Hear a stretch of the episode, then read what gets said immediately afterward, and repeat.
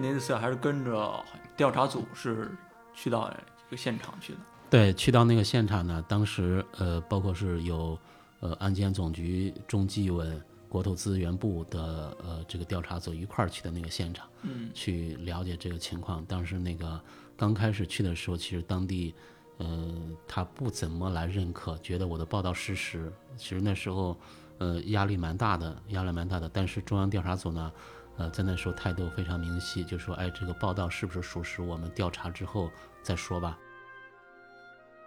我突然发现那个老人特别激动，他本来在那个躺椅上躺着，摇着扇子，他突然给坐直了身子，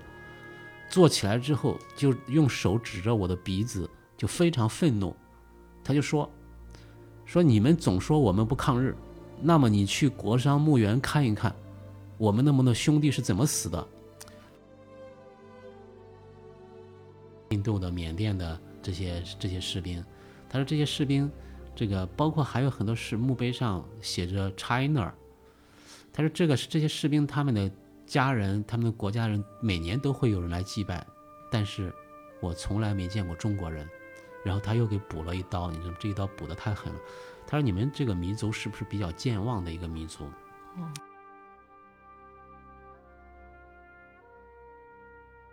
这里是中间地带，我是孙春龙，我是海博。好，这期我们请来了我的这个媒体前辈啊，春龙老师。春龙老师绝对算是这个媒体前辈了，因为我们确实是曾先后在一家杂志工作过。只不过呢，我去的时候，龙哥已经离职几年了。他从这个媒体报道呢，转向了老兵的一个公益事业。现在在龙跃基金会啊、止戈传媒啊，都是在做这个事儿。龙哥可以自己说一下。这几年来，你做龙跃，包括止戈传媒的一些过程。呃，大家好，我是从二零零八年发起了老兵回家的活动，呃，然后在二零一一年的时候离开了媒体，然后去呃创办了深圳市龙跃慈善基金会，然后来就帮助这些老兵。呃，今年是龙跃成立的十周年，这十年时间呢，呃，我们总共找到了有一万一千八百五十八名抗战老兵。然后给他们提供一些生活上的一些帮助，呃，我们还找到了有一千一百多具阵亡将士的遗骸，嗯，呃，就是那些抗战在抗战时候牺牲的，然后在那个呃找科研机构给他们做 DNA 鉴定，然后帮助他们寻找亲人，包括还修建了一些纪念碑、一些墓地，呃，在做这个事情，所以这个事情已经做了十年时间了，这十年时间呢。呃，在刚开始时候特别难，这一步一步获得了公众的很大的一些支持。呃，比如说我说一个数字，就是我们这十年时间，我们筹款大概是有三个多亿。这三个多亿的组成是什么呢？呃，它的平均捐款额是多少呢？十块钱，就是等于说是有几千万人次在给我们提供捐赠，而且是有的捐款只有一分钱，就是通过这么小的一个捐款额，最终汇聚成了一个。呃，相对比较大的一个数字，然后帮助到了那些抗战老兵。嗯，所以这个事情是我们引以为豪的是什么呢？就是在这个时代，会有很多的年轻人，就像当年在国难当头那些走上战场的老兵一样，也是有很多的年轻人在这些当年的这些保家卫国的这些老兵遇到困难的时候，他们愿意站出来。所以后来，包括在做了这十多年之后呢。我就一直有一个思考，就是关于对战争的这种思考，因为我们看到了太多的这种悲欢离合、家破人亡的事情，嗯，所以说我就觉得呢，呃，再也不要有战争了，再也不要有战争了。所以说，在三年前，我又成立了一个传媒公司，叫止戈传媒。止戈传媒呢，就是做什么呢？从这个名字，大家其实就知道，呃，停止干戈。所以说，我们就希望呢，能做一个和平机构。呃，能把这些战争带来的这些伤害，把那些战争的那些受害者他们的故事，那些人性化的故事，能告诉更多的人，让大家知道战争是有多么的可怕。所以这就是我们想去致力于去做的一个事情。现在止戈传媒已经做了有三年时间了，我们就写了很多的故事，包括拍了很多的纪录片儿。呃，一个是把抗战争的历史让大家要铭记，同时呢。我们也在做了一些和战争相关的一些关于和平理念的一些传播。嗯嗯，其实你做老兵这个事儿是来源于你的一些采访经历了。你在采访中遇见了这个事情，才给你打开了，相当于打开了一片天地吧。是，咱们就先说一下您的这个媒体经历。我印象里第一次听说您还是我是这个学生的时候，当时我看那个《锵锵三人行》，徐子东、窦文涛和你，好像说的是就是那场山西楼烦的这个矿难，因为提到你总是跟那场矿难是离不开的。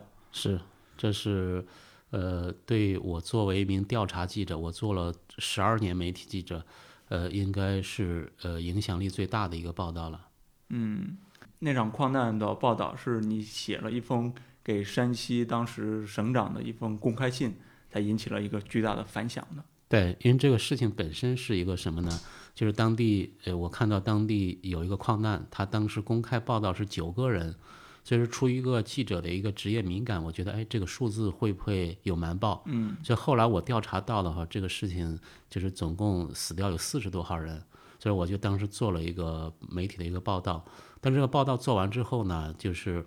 没有引起当地更大的注意，反倒这些报道很快就被删掉了。所以说，我觉得作为一个记者来说，虽然说从记者本身的工作的角度来说，这个事情已经完成了，但是从记者的一个使命的角度来说，我觉得这个事情还没有完成。所以后来我又呃就借助博客写了一封给山西省当时是他的代省长写了一封公开的举报信。这个举报信呢就在网络上引起很大的一个反响，后来得到中央领导的一个批示，所以让这个事情就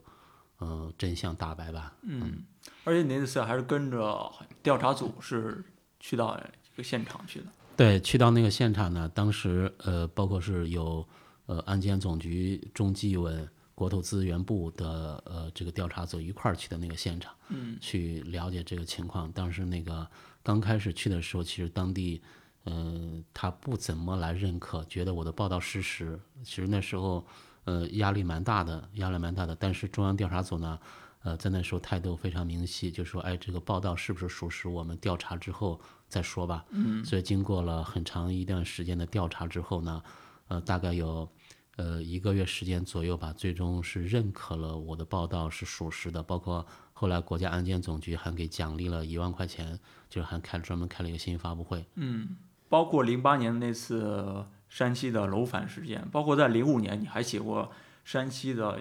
官媒勾结的一个黑幕，不知道为什么当时你会写那么多关于山西的报道，因为你是陕西人嘛。对，呃，这个事情一个是什么呢？当然，可能也是在那地方相对比较熟一点，有很多的这种我们的一些呃线索提供者，然后能提供很多的资料。呃，同时呢，我觉得为什么在那时候做呢？因为我们可以看到那个时代，呃，在零几年的时候，在山西那个地方，呃呃，可能是一个呃这种呃从新闻的角度来说，它是爆炸性新闻出的会比较多的一个，因为它是一个煤矿比较多，煤矿比较多的话，一个是它会带来这种矿难会比较多，第二个是产生的这种这种呃官商勾结的情况比较多，嗯，所以说对于我们一个调查记者来说，我觉得可能怎么样把更多的把这个呃一些事件的真相呃能报道出去，这就是我们的一个职责。所以说那时候就去山西相对比较多一点。嗯像零几年矿难报道那么多，一个方面可能是因为这个城市化当时正在大力推进，它需要那么多基础资源来去支持这个事情吧。呃，这个矿难多的一个原因就是当时的它是和当时的这种经济发展是密不可分的一个，一个是呃在此之前，比如说零二零三年之前，这个煤炭的价格非常低，嗯，所以在那个时候呢，其实有一些人手里有煤矿，呃那做煤矿其实大家都觉得他是脑子有问题的人做煤矿，所以说觉得哎傻的才煤矿因为根本不挣钱，然后突然呢这个呃对煤炭的这种需求量马上就就就就增加，增加之后这个价格暴涨，嗯，所以说就造就了一批的煤老板，造就了一批的煤老板，所以这是当时的那种现状。所以我觉得在呃零几年的时候，这个呃刚好中国经济应该是山西那个地方，它又是以资源开发为核心的，这是一个中国。呃，应该是经济发展的一个缩影，特别典型的一个值得我们去剖析的这么一个现象吧。嗯，对，山西确实是那个从一个煤炭大省，然后慢慢现在可能变成了另一个发展局面了。对，所以但是那是它正好赶上一个发展红利。是这种发展红利带来的很多的社会问题，呃，包括矿难的问题、污染的问题，包括还有这种呃再再一次分配的问题，所以说包括官商勾结，引发了很多很多的这种社会问题。这种社会问题可能就值得我们要去探讨，真的是，呃，那时候在当地会呃出现很多这种，包括我记印象很深，我当时还写了一个报道，就是关于那个假记者，就是很多记者在那里哦去敲诈勒索，嗯，对，所以为什么会产生这么一个根源？其实就是这种有一批人暴富起来了，然后呢，他用非法的方式去获得更大的一些利润，然后就会有很多只要有权利，就会有这种寻租的空间，所以这就是假记者产生的一个大的背景。呃，当然，同时我们再回头再看这十几年过去之后，我们回头再看山西那个地方，呃，我认识了很多煤老板，他们从刚开始是这种一穷二白，然后到后来暴富起来，现在呢，有的又回到了一穷二白，其实就像做了一场梦一样。嗯眼看起高楼，眼看楼塌了。是是这样，包括很多的官员，所以认识很多官员，包括都后来因此都进了监狱，企业呢后来整个也都垮下去，所以真的是我觉得，呃，关于山西在零几年的那个时候，十几年前，它是特别有意义的，值得我们去呃总结反思，它也是中国这个经济发展过程中一个缩影，一个一、一个样本吧。对。嗯那说说当时您供职的那家媒体，就我我也曾供职过这个《瞭望东方周刊》，它其实是一个官方媒体了。那当时零几年的时候，官方媒体是怎么做监督式报道的呢？呃，这也是我觉得也是值得我们去呃探讨的一个，就是在呃，我是在零四年的时候进入的《瞭望东方周刊》，嗯，呃，就是在零三年、零四年的时候，这时候媒体在崛起了一个呃报道的类型，就是调查报道，就是关于舆论监督的调查报道是。包括那时候你看《新京报》了，还有类似很多的财经杂志这些，它都在重点在做这种调查报道。嗯几乎每一个这个呃地方的这种都市报都设了这种特稿，呃调查报深度报道这么一个部门。所以那时候我们会感觉到，就是整个的这种原舆论监督的力量是，呃，中国关于媒体的可能是最好的一个时代。嗯，就而且那时候很多都在做一些尝试，各种调查报的一些尝试。呃，所以那时候我还有一个呢，我觉得是，呃，就是呃，因为这种环境，就是能也是激发了很多年轻人愿意投身于这种新闻事业，所以也是，呃，我们在回想那个时代呢，呃，就是让我们非常羡慕的一个，就是真正是造就了一批年轻人愿意为自己的人生梦想去努力奋斗的一个时代。对，嗯，因为我当时入行的时候已经是那个时候已经过去了嘛。我听那些我的编辑告诉我，当时地方的都市报和北上广的媒体是互相互动的，他们都是一个有一个 QQ 群，是蓝莓的群，对然后有地方上有什么这个新闻，他们会跟这个北京的媒体或者是广州的媒体互相沟通，然后让他们去异地去报道监督。所以这个调查记者呢，在那那个年代呢，就是我很有幸的赶上的那个年代。我们比如说一有一个什么事件，我们全国的这些记者他都会在第一时间赶到那个现场，我们去看都是熟悉的那些面孔。嗯嗯从您个人的媒体经历上看，其实你是从地方媒体到到那个北京的杂志的。对，你最早其实是地方都市报的一个经历。那时候地方都市报是不是也是刚刚兴起的这么一个过程？呃，那时候地方都市报呢，其实，呃，地方都市报它兴起来可能会更早一点。其实，在九十年代的时候，它地方都市报的这种影响力就就已经是越来越，已经是比较大了。嗯。它在地方上的这种资源是比较多的，因为地方都市报类似这些报纸，它是在当地的资源比较多，而且那时候因为网络还没有这种出现嘛，所以说大家都更多的依靠这种当地了解当地的新闻，都是依靠当地的报纸，所以那时候二十一世纪初刚好就二零几年的时候，那时候它都是一个黄金期，对，都是一个黄金期，所以说地方呃报纸应该那时候还是影响力在地方上影响力也是比较大的，嗯，你当时为什么想着要从地方都市报跑到北京去做北漂呢？呃，我其实的经历是这样，我我第一份工作呢是在一个企业，而且这个企业呢，呃印刷厂、呃，它其实是最有钱的一个企业，是印钞厂，就是印钞厂。印钞 厂，啊印印印印钱的一个企业。所以说当时呃九七年毕业就进入了印钞厂，那时候都觉得哇，你找到这个工作太好了，大家都觉得你这个工作是一辈子都是一个铁饭碗，而且收收收益效益会很好。但是我那时候离开了，离开了，为什么？觉得还是为了自己的人生梦想，因为我从小的励志的自己的理想就是去做一名记者。呃，还有一个你会发现，其实。呃，在这个世界上可能没有铁饭碗之说，就是你现在你看数字货币已经发展这么快了，这个可以预见的这种印钞厂，它将来肯定是一个衰落的一个趋势。是这个衰落的趋势，可能有一天这个纸币已经不存在了，而且这已经到来了，已经这个时代已经到来了。所以还有呢，就是更核心的当然是自己人生的一个理想。所以说从上大学的时候，包括上高中的时候，我就开始自己在写作，一直写作。嗯。呃，包括那时候也发表很多文章。所以在大学。工作之后呢，找到第一份工作，找到第一份工作了，哎，觉得做了两年时间，突然有一天，我觉得这不是我所想要的生活，所以我后来就毅然就辞掉工作，然后去到了西安的《西安晚报》一个一个地方的一个媒体。那时候好多人都不可思议，都劝我，呃，我就说，那我我包括我去应聘的时候，我们的老总问，他也不可思议，他说你那个原来那个单位我认识，你那领导我都认识，你到这儿来你是图什么呢？我就告诉他一句，我说这是做记者是我的一个人生梦想。嗯，所以说在在西安晚报做了呃呃四五年时间之后，我会发现这个地方也不是我所想要的。我希望有更好的一个平台，能去做更好的一些调查报道。所以如果说那时候因为上大学的时候还不知道调查记者，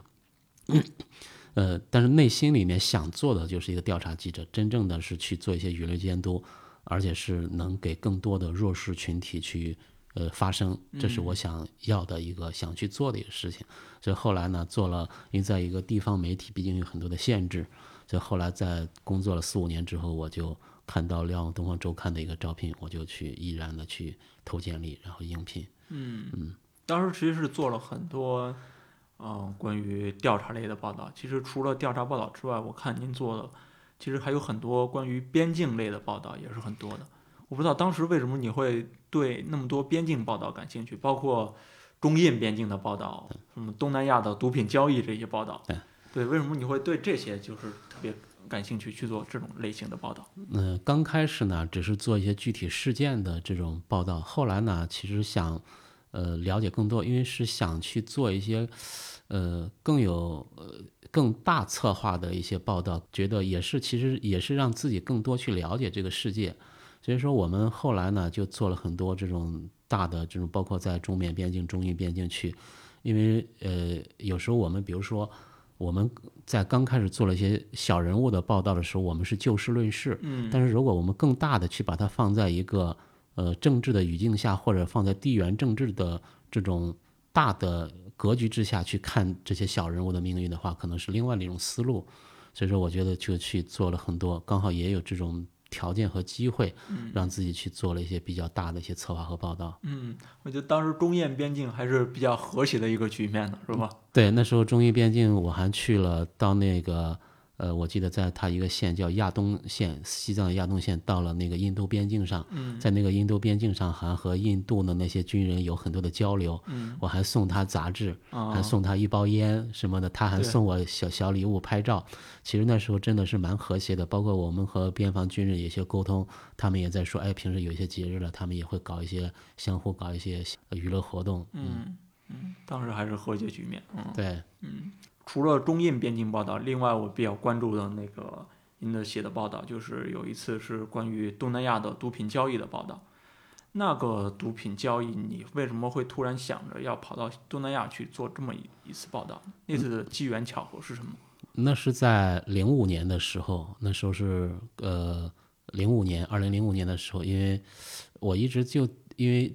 做记者之前呢，就是对这个金三角这个地方就特别感兴趣，因为他很好奇，觉得金三角毒品交易里面老说金三角是老对这个东西很感兴趣，所以作为一个调查记者呢，就一直一一直有有有心愿去完成一个在最危险的地方去完成自己的一个调查报道。嗯，所以那时候刚好零五年的时候，我就得到一个消息是，呃，在零五年六月二十六号，就是国际禁毒日的时候，就是在金三角最大的一个。这个地方武装组织佤邦，他会宣布来禁种罂粟，就是不种罂粟了。这就是其实是很大的一件事情，标志性事件所以我那就是申请就去去那个地方去采访，而且之前也是做了很多的功课。嗯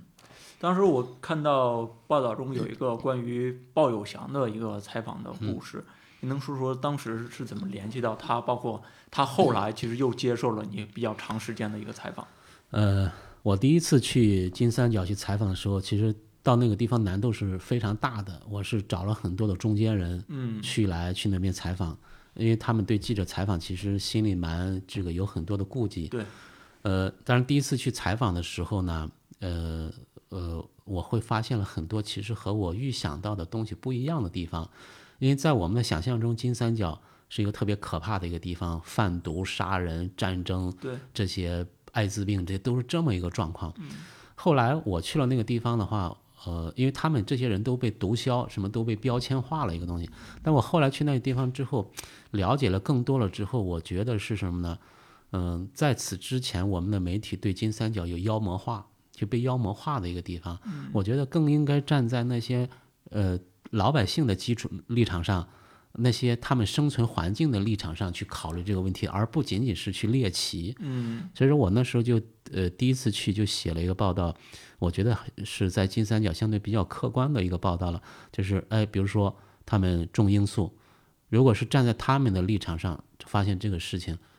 他也是没有办法的一就件事情。是自己的生存逻辑是一个生存，是一个为了生存。我们觉得他是一个坏人，是搞毒品，但是他是迫于一种生计的需要。所以那些老百姓，我们去看就很可怜，就是在那个高山上，他可能其他的种其他的东西连吃吃不饱肚子，而种罂粟呢，然后这个呃最终做成大烟会有人买。呃，然后去来来做这，所以这它其实是对于，而且那些老百姓来说，种罂粟其实他也收入不了多少，真正的是加工成毒品，然后输送到呃，包括输送到呃香港，呃，包括美国这些，它最终那都是几百倍的这种就是增长，所以是一个暴利。最终在另外的环节，消费端的这种环节，呃，这这才是它的一个最根本的一个核心的原因。所以后来我就写写了一个比较客观的报道，而且是对于当地的这种首领、司令他们来说，他们也不想种罂粟，他们也不想做毒品。可能他们是基于之前也是基于一种需要，哎，比如说要以毒养军，在这个历史上也是为了生存这种需要。但是所以说在这种情况下，他们也觉得这个毒品给这个全人类造成很大伤害，他们内心里也有一些忏悔，包括也采取一个一些行动，包括在禁种罂粟。我觉得这是一对于一个毒枭来说，他要尽重因素来不做这个事情，其实难度蛮大的，因为你要考虑你的老百姓生活怎么办，你军队经费来源哪里，难度蛮大的。所以当时第一次去，呃的时候，我就当时在呃那边采访了有一个月时间，嗯，然后了解了很多东西，写了一个报道。报道之后呢，第一次其实我没有见到鲍有祥，他不愿意见我。但是这个报道出来之后，他觉得哦，这个做的是比较客观的一个报道，所以第二次去采访的时候，鲍有祥就出来和我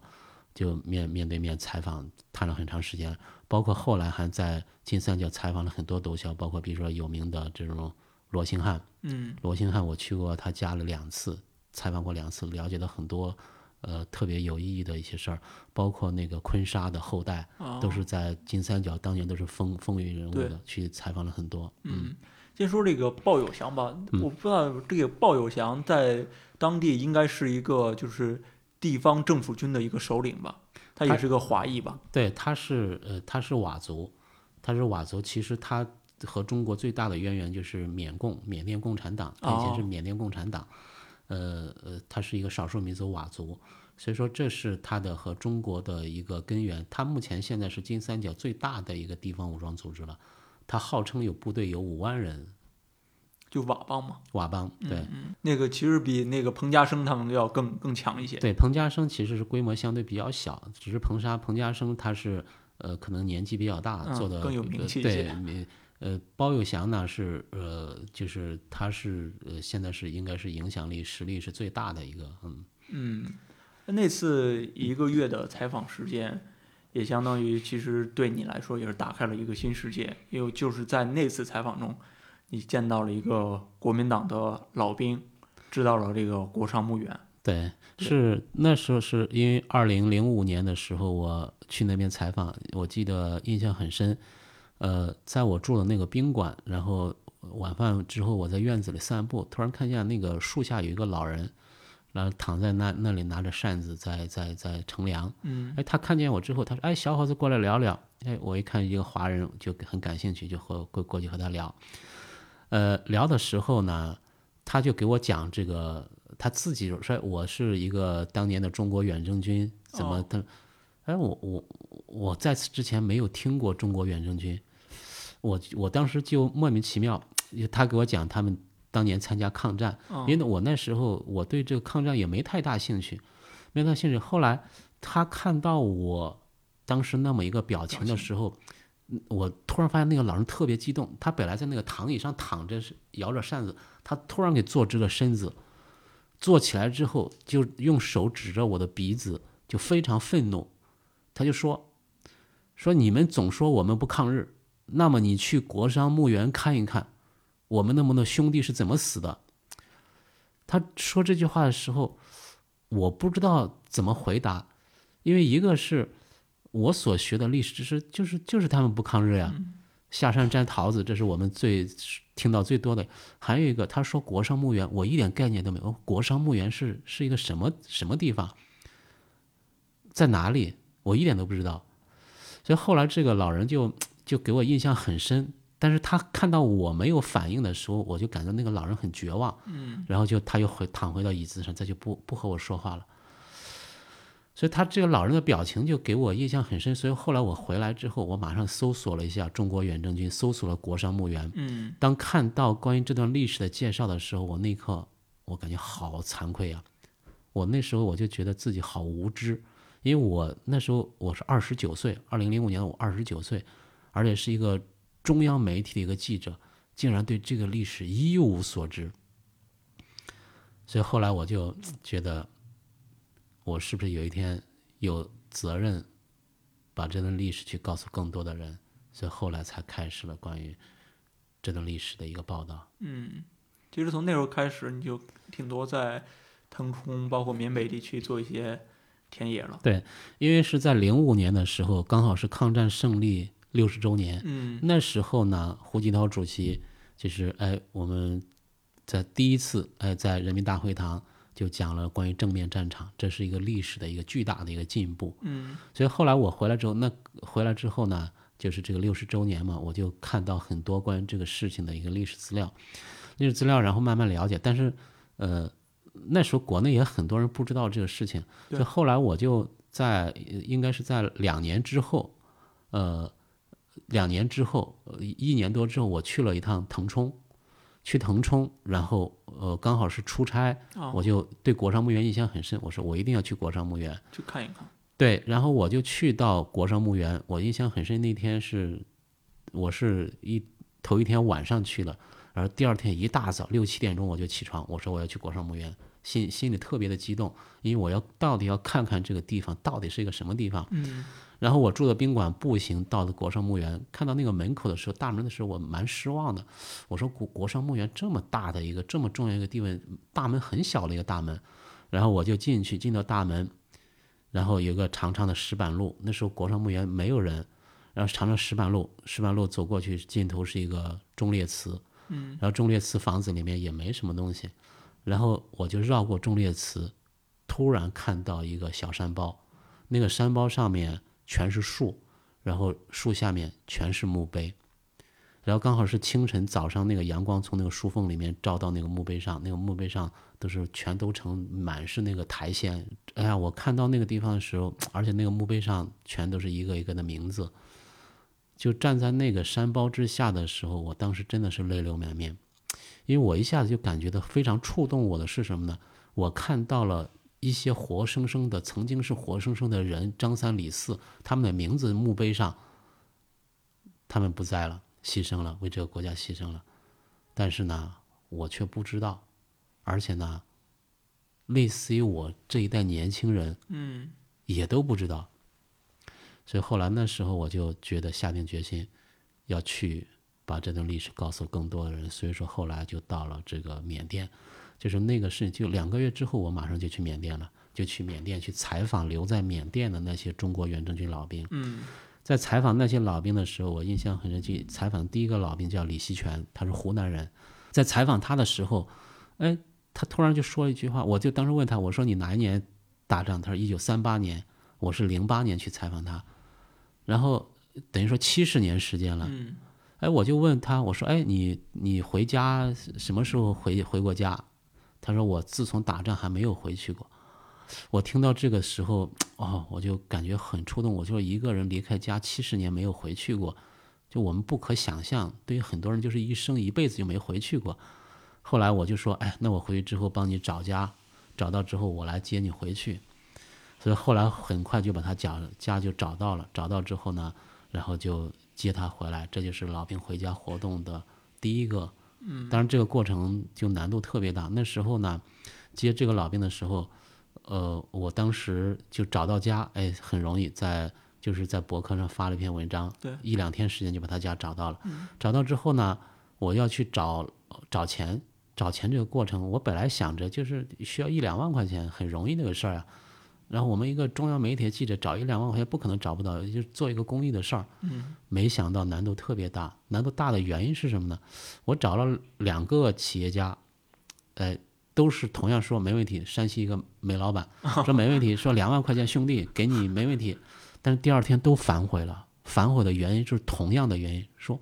哦，我才知道中国远征军是国民党的兵，这个事儿我不能做。哦，所以我在。听到这个事情的时候，我感觉内心很悲哀。悲哀的时候，我就觉得，一个是我自己对这个历史也刚刚了解，还有更多的人对这个历史不了解。当然，经这个过程经过很长时间，最终还是这个老人找到赞助回来了。回来之后那年呢，这个活动影响力就比较大。呃，一个老兵从缅甸回到，找到他七十年的失散的亲人，嗯，这种呃影响蛮大的。呃，但是后来在那一年的时候，我记得当时在北京。就是年终的时候，在一个饭局上，就是有很多人说：“哎呀，孙成龙，你今年做了一个很伟大的事儿，帮一个老兵找到家了。”我也洋洋得意。然后就在这饭桌，另外突然有一个另外一个朋友就说：“哎，在缅甸还有没有这样老兵没有回家老兵？”我一听呢就很惭愧，因为我知道在缅甸还有很多很多。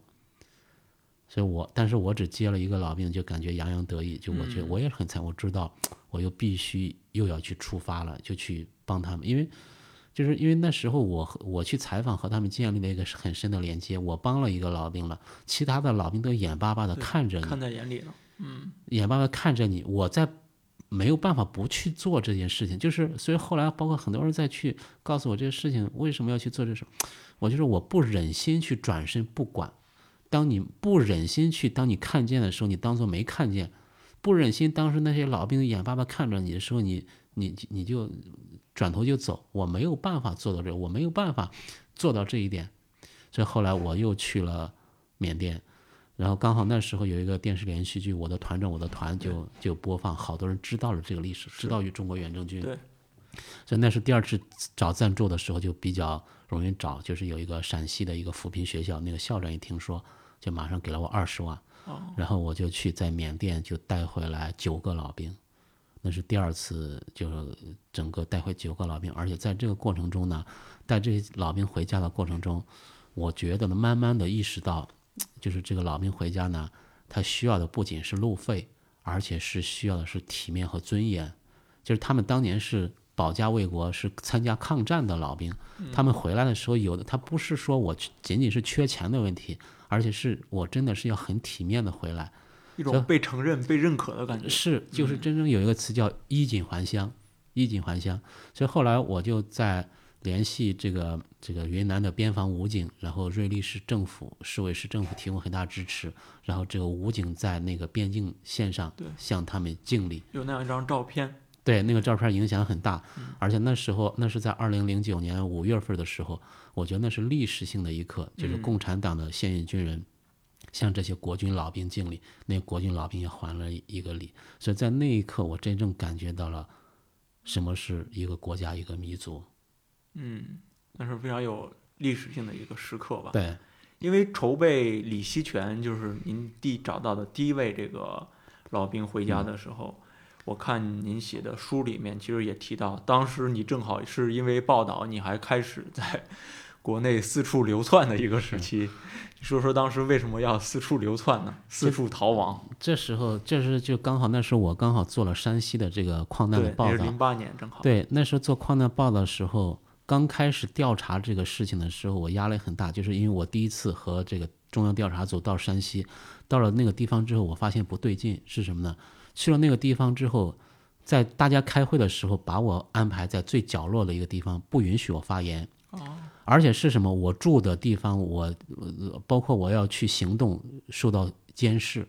整个我每一走一步都会受到监视，包括我那时候要发稿回来，那时候因为还网络很那个，还要去网吧发稿，我到网吧马上就有人跟踪跟踪去，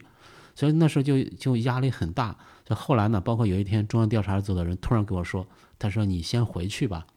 我当时不理解，我说哎，我这个调查还没结束，我要跟着你们一块儿调查。他突然说了一句话，他说你早点离开这里。哇，我突然一下子就感受到压力很大了，因为他也看到了我待到那里不安全，害怕出事儿，所以我就赶快就就逃逃离那个地方了。逃离那个地方之后回来之后会发现，我无时无刻不处于一个危险的状态，嗯、包括到哪里都有人跟踪，所以说整个呢我就特别特别的紧张，而且特别恐惧。就而且是什么呢？那时候媒体报道没有媒体敢报道这个事情，就是我去写了一份举报信的事，而且是有很多境外媒体在报道。嗯，所以包括我那时候，因为我我觉得我是一个媒体记者，我们同行认识这么多，我想让大家我赶快联系很多记者，我说你们能不能把这事儿报道一下？如果国内报道多了之后，我就安全了嘛。对。但是所有媒体记者在采访我之后，马上就接到了不允许报道的这个这么禁令，就而且是有的采访完之后报道不能发出来，所以这个这个一下我就感觉到危险很大。那时候反倒很很多境外的媒体在采访我，然后就报道这个事，有的没采访就报道，而且虚构了很多东西，就是我压力特别大。所以有一天呢，我实在没有办法了，我就跑掉了，包括离开我家，我就跑到了中缅边境，跑到了云南，就在那躲起来了。所以那个时候呢，刚好是什么？李希全从云南从缅甸回来，回来的时候呢，我就没有办法到这个现场，所以后来是没跟着去。没跟着去，所以后来就是《潇湘晨报》的记者，然后去把他们接回来。那个过程呢，我只是在呃电话在在在遥控，然后去商量这个进程，所以没能参加呃迎接这个第一个老兵回家的这个事情。嗯嗯，那你那段时间，就是零八年那段时间，开始更多参与，嗯，就是让老兵回家这个事儿之后，你怎么跟你的工作进行平衡啊？因为当时那个老兵回家这个事情，你相当于你的采访报道已经告一段落了嘛，嗯那个那些内容是没法发在这个杂志上的。对，这时候是其实是什么呢？包括原来的杂志，呃，你看，包括我们的孙凯那时候，孙凯老师都很给了很大的支持，是什么呢？一个大家都觉得这事儿意义重大，嗯，包括后来我在策划老兵回家活动，接那九个老兵回来的时候，都是以《瞭望东方周刊》作为主办去做这个事情的。哦，所以是一个是组织活动，哎，他们都很；另外第二个是在报道上，呃，也给了很大的支持。我印象很深，我那时候做了一个报道，包括在二零一一年的时候，我当时做了更大的一个报道，就是重返缅甸战场。我那时候带了一个团队去了一个多月时间，在缅甸去了一个多月时间，整个把缅甸所有的情况，当年所有战场，大部分战场都了解过了，包括采访滞留在缅甸老兵。我做了一个系列的报道，重返缅甸战场的一个系列的报道，就做了六篇文章，在我们《瞭望东方周刊》连载。那个也是一个影响力比较大的一个一一个事情。当然，那个事情报道完之后呢，也是对我造成了一个就是，哎，真正的离开了一个传媒行业是什么呢？因为我真的发现我没有办法放下这些老兵和这段历史。嗯，这两者之间，就是老兵的历史跟你的媒体从业的历史，这对两段经历所以这是时候没法碰。包括那时候，因为在那时之前有有一个具体的一个事情，就是帮一个老兵，那时候微博刚刚兴起，嗯帮一个老兵把他家呃找他家，这个他家是在那个重庆，但是找了很长时间找不到，因为那时候帮很多老兵，我们经常会接到这些找寻找家的这个老兵的寻寻亲的这些线索，嗯。那个老兵没找到，我当时也没在意，就是一个老兵找不到，我们每天找了可能上百个老兵找那个老兵没找到，哎，突然有一天我就想起这个事儿，因为那个老兵特别穷，特别穷，家里真的是一无所有，家里唯一的一个电器就是一个灯泡，然后家里没有什么家具，那些衣服啦什么东西就拿个塑料袋挂在墙上，所以印象很深。后来有一天，突然这个当地的志愿者说把他家给找到了，哦，我就好激动了。这个找到了难度非常大，就当地的志愿者团队骑着摩托车挨家挨户去找，最后在一家的家谱上把他的名字找到了，而家谱上记得很明确，就是他参加抗战之后一去不复返。所以后来找到之后呢，我就特别激动，我赶快去让我们志愿者去接这个老兵回来。但是去接这个老兵的时候才知道，他已经去世好几个月时间了。所以这个事情当时我听到这个消息，我半天就就就缓不过神。我那时候真正的感受到了，这是一个和时间在赛跑的一个公益活动。嗯所以也是因为这些事情的影响，我那天我就在有一天我就给我们的孙凯老师说，我说我想辞职。他当时也是很惊讶，觉得哇，这个媒体做这么长时间，但是我把我的想法给他说了，他就很支持、很理解，觉得这个事情呢真的是值得去去去做很长时间。那时候我我当时下的一个决心是什么？我说二零一一年的时候，我说我用五年时间去做这个事情，嗯因为我想着五年时候我再重新回到媒体。嗯那就是那个老兵这个事儿就跟你撞上了，你就绕不开了这个事情，其实是。对你越做，你会没会发现你没有办法放下，因为你会发现有那么多的老兵在期待着，就突然有一有有一个人在帮他们了，他们就是真的是像那些嗷嗷待哺的那些小鸟一样，他就等着、等着，眼巴巴的看着你，你真的是没有办法去转身不管，而且发会发现在国内有很那么多老兵生活还很贫困。所以在那时候，我觉得是我当时是下定决心，我觉得，哎，我就拿出人生，我那时候刚好是三十五岁离开的，啊，呃，是在对三十五岁，呃，离开这个媒体行业，我觉得，哎呀，这是人生最好的时候，我拿出了五年时间去做这个事情。嗯一想是这已经做了将近快十十年了，已经。是，这都十几对离开媒体，今年是离开媒体十年了。就是后来会发现，啊，所以这个五年时间是不够的，十年时间也不够的，下半辈子可能也是不够的。就是会发现这是一个终生的一个事情了。这确实是在跟时间上赛跑，因为它的文献价值，如果一旦老兵去世，你又没有搜集到的话，那一段历史可能就消失了，就没有了。所以一个是这个和时间赛跑，它取决是两个维度的事情，一个是这些老兵，呃，我们找到了总共这么多年找到了一万一千八百五十八名老兵，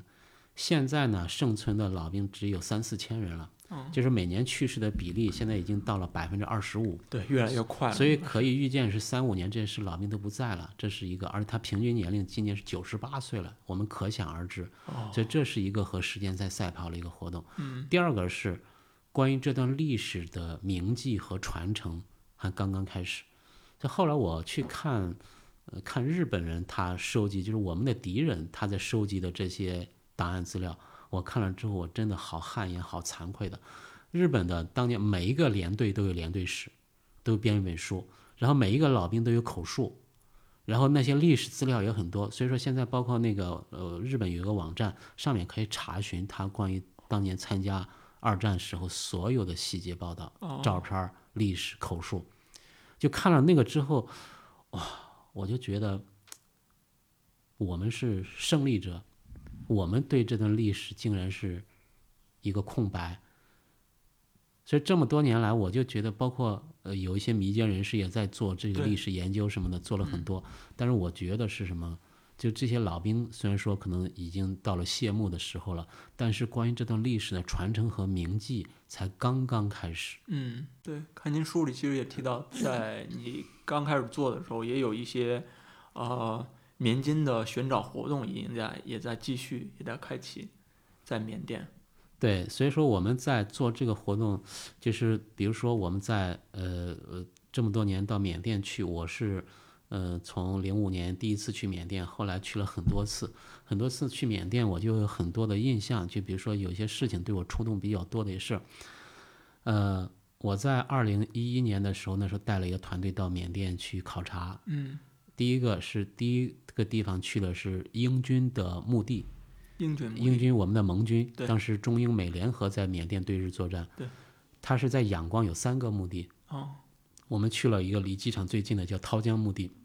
到那个墓地一进那个墓园，哇，我就感觉好美啊，就是一望无际的草坪，然后上面是大理石做的墓碑，非常整齐的排列着。嗯，而且那个墓碑上有他的名字，而且每个墓碑上这个话语都不一样，就是他们亲人给他写的话都不一样。而有的有几个墓碑是上面没有名字，就是他不知道叫什么名字，但是下面写这句话，上帝知道他的名字。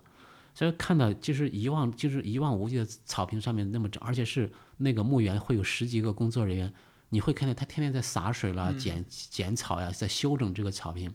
真的是好美好美的。而且我们在那里面看到有人在拍拍婚纱照，还有情侣在里面散步，就特别美的一个地方。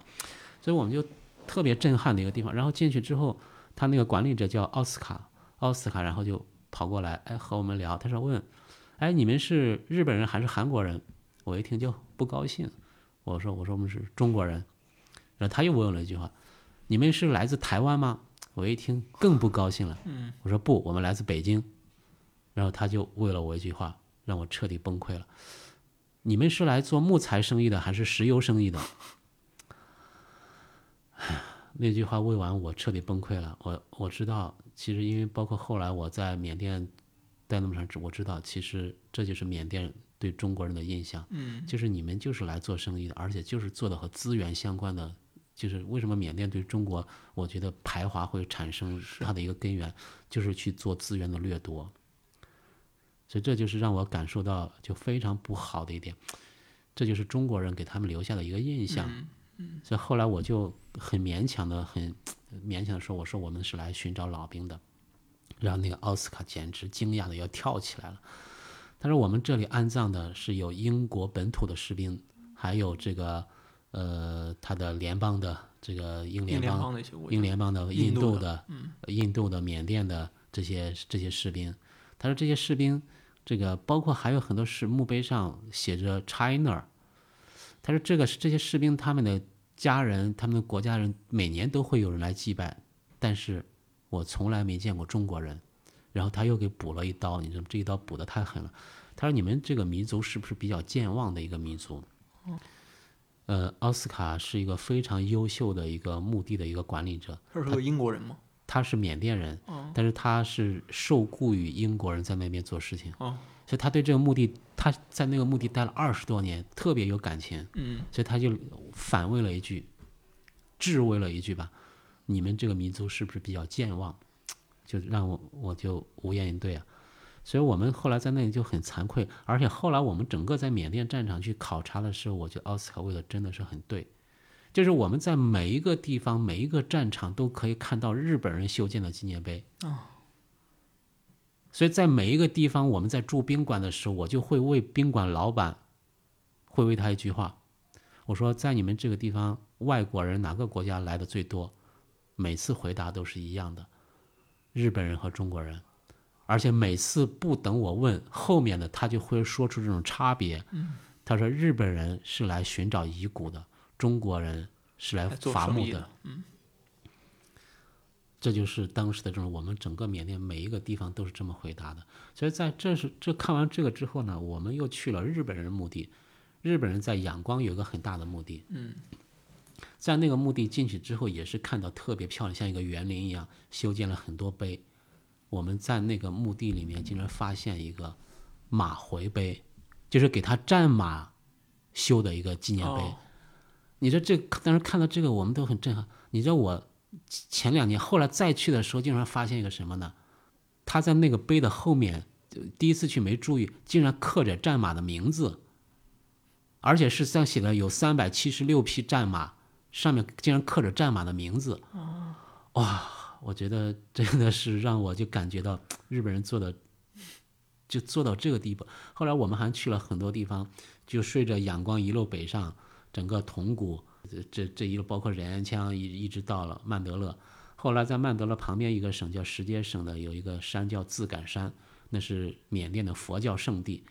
到了那个山上，整个山头全是日本人修建的纪念碑。整个山头全是日本人修建的纪念碑，而日本人在那修了有大佛，啊，修了一个佛塔。那个佛塔的底座上刻的全是名字，他们死在了缅甸的士兵的名字，密密麻麻刻满的名字。而且他他在纪念他的士兵的时候，真的是想尽了千方百计。我们看到还有一个佛像，手里端着一个牌位，嗯，很远的一个地方，我拿着照相机的长焦把它拉近一看，竟然是他们一个就是牺牲的一个一个连队的一个牌位，啊，所以我就看到。就看了之后，包括整个后来我们在了解日本，嗯，他从六十年代开始就到缅甸去寻找士兵的遗骸，嗯，他们在很多，而且是他们在对遗骸的寻找时候，他们资料很全，就是在哪里死掉几个人，埋在什么地方，他们都知道，有画的有详细的地图。所以日本人他战死之后，他有几种处理方式，一个是要把这尸体带走，第二个是带不走的要割一个手指头。割手指头，然后第三个实在连手指头来不及带走，要画一个地图，在哪里死掉多少人，这就是日本人做的一个事情，做的特别特别的详细。所以说我们可以看到战败后那个日本回国的时候，很多人在脖子上都挂一个包一个罐子，带着他们战友的骨灰。而且日本人找到这些遗骨之后呢，他每年五月会把它带回在在日本有一个墓地，会给他们举行下葬仪式。嗯，这些首相啦，这些全都会来参加。所以这就是我们看到了日本人的做的一些事情，包括呃日本人在后来在前多年，现在已经很少了，就是他们后来成立了一个民间机构，然后在日本的民政部的支持下，在缅甸去修这些纪念碑，每年都会搞大量的祭祀活动。所以包括后来我们又看到，就是我们也在了解另外一个美国人，美国人是在。把他们的这个士兵的遗骸，就战争结束之后都会带走了。对。但是美国人他还有一些失踪的士兵，他这么多年一直在寻找。虽然你看到在二零一一年的时候，我们那年去的时候刚好发生一件事儿，就是他的国国国务卿，呃，然后希拉里去了，希拉里去了缅甸访问，这就是等于是二战结束之后美国的高层第一次去缅甸。哦，那是第一次。第一次去缅甸之前不是因为军政府他们已经制裁缅甸吗？哦。第一次去缅甸，然后你知道他谈的一个事情是什么呢？寻找他们当年失踪的士兵的遗骸。所以这是美国是和一个国家重新建交或者首次建交谈的必然谈的一个事情。在前几年的时候，我看到美军在那个缅甸寻找到他一个遗几具遗骸，嗯，我专门的去了这个现场考察。到那个现场之后，我好震撼的呀，就那个现场是什么呢？那个地方是。当年美国有一个飞机在飞过一条河的时候被日军炸下来了，炸下这个后面有个飞机就拍张照片然后美国这么多年来就拿着这个照片找这个地方，他们重新这个建交之后就开始找这个地方，找这个地方找到那个地方，发现那个地方被河水泛滥，淤泥已经很很厚了，找不到。你知道美国做了个什么举动呢？在方圆几十亩用挖掘机挖，开挖。最后挖完之后怎么做呢？那么大的土啊，拿筛子在筛土。我天！所以我以前看到的报道说，美国人寻找遗骸连一颗牙齿都不放过，我觉得是一个比喻。到了现场之后，我才发现是真实的。那个是亲亲眼看到的。是呀，那筛子孔的很小，真的是连一颗牙齿都不会漏过。嗯，而且是这个筛子，他们上百个筛子在做的时候有一个要求。有一个必须是美国人，就两个人在筛头，有一个必须是美国人。这你做，所以这这整个，他们后来在那边工作了几个月时间，最后找到一小包这个骨头渣，然后派了一个军用的运输机从美国飞到曼德勒，把他遗骨带回去了。所以看到这个场景，我就特别特别触动啊。所以我在了解这个事情，整个了解这个事情的过程中，我一直在想，因为我们在缅甸二零一一年考察了一个月时间，把所有地方都考察，考察当年中国远征军在缅甸阵亡了大概有十万人呀，而他们的那些墓地后在后来的时候，基大部分都被毁了，基本上全都被毁掉了，修了学校、居民区或者就是垃圾堆、荒野这些地方，我们在每一个地方都考察了。历史资料对比对这些墓地在什么地方？所以说我记得我第一次去是零八年去看到那个场景的时候，我当时在想，终究有一天我想把中国远征军的遗骨找到，他们接回来，但是那时候没能力。二零一一年的时候，我们也去考察，然后到二零一二年的时候，我们也在筹备是什么呢？就把寻找到了遗骨，找到一个样品，然后送到北京，送到长沙，送到好多个地方做 DNA 鉴定，嗯，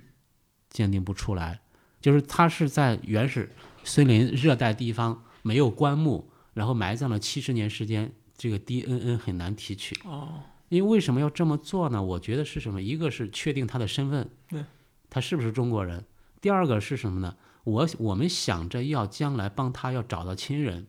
就是能找到他亲人，让他回家，这是最重要的一个事情。所以说我要给他做 DNA 鉴定，做不出来。但是在慢慢慢慢到最后，二零一五年的时候，我们终于把这个事情做成功了，是找到上海复旦大学，他是有这个技术，他应该在国际上做这个是最顶级的一个技术了，最后把这个鉴定成功了，成功提取出了 DNA。所以说，在二零一五年的时候，我们正式发起了在缅甸的中国远征军遗骸寻找的这个工作。在缅甸，我们整个呢是在那些荒郊野外、垃圾堆、呃学校、居民家的猪圈下面，整个找到了是三百四十七具远征军的遗骸。这是我觉得我们，所以说包括我们在做这个事情的时候，很多人也都在质疑，包括有很多疑问。嗯，说你做这个东西干什么呢？一个是活着的老兵都照不过来，第二个是这些做这个人都死了，青山处处埋忠骨，这个东做这事情干什么呢？后来我慢慢做的时候，呃，在顶着压力在做这个事情，慢慢现在好多人越来越多人理解了，为什么呢？一个，他们当年是为保家卫国牺牲的，他们应该有一个很体面的一个安葬。而且我们当时现在中国传统说的一个句话叫“青山处处埋忠骨”，这个我觉得我们是把这个东西理解错了。“青山处处埋忠骨”是那些走上战场的士兵自己说的，他觉得是“青山处处埋忠骨，何须马革裹尸还”，就是我死了无所谓，为保家国，这是一个使命。我们不能说哦，你死了，青山处处埋忠骨，不管你了。这是我们我们活着的人是有责任给他以体面的安葬的。上战场的人是一个态度，那你是在后方的人就得是另一个态度。对他，当那些士兵说“青山处处埋忠骨”的时候，你不能说“哦，好，青山处处埋忠骨”，那这个事儿怎么了？谁还要为你去打仗呢？对，所以这是一个。第二个是什么呢？这么多年来，我们接到了很多的这种寻亲的，有很多他连他爸爸死在哪里都不知道。嗯，所以我们就能想，如果真的是能成功找到他的后代。这个对他的子女是多大的一个安慰？我们找的有可能七八十岁、八九十岁的老太太，一一辈子找他爸爸找不到，这种事儿太多了。我们收到一万多条寻亲的线索，所以如果说我们觉得能找到，真的是对他是特别大的一个安慰。所以包括我们在做后来做 DNA 鉴定，现在建了一个无名英烈的一个数据库，嗯，然后这个数据库对外公开，你可以来。做 DNA 鉴定，而且我们全是义务的。你觉得你的亲人在哪里牺牲了，然后给我们提供采样，然后我们来义务鉴定，然后帮你去做比对。而且是我觉得将来随着科技的这种发展，为这些英烈找到亲人的可能性越来越大了。因为 DNA 的采集这个数据越来越大的时候，这种比对成功率就会提高了。嗯，对，所以这就是我们在做。遗骸寻找在缅甸寻找到遗骸，包括后来在国内也在找很多遗骸，为他们修墓地、修纪念碑。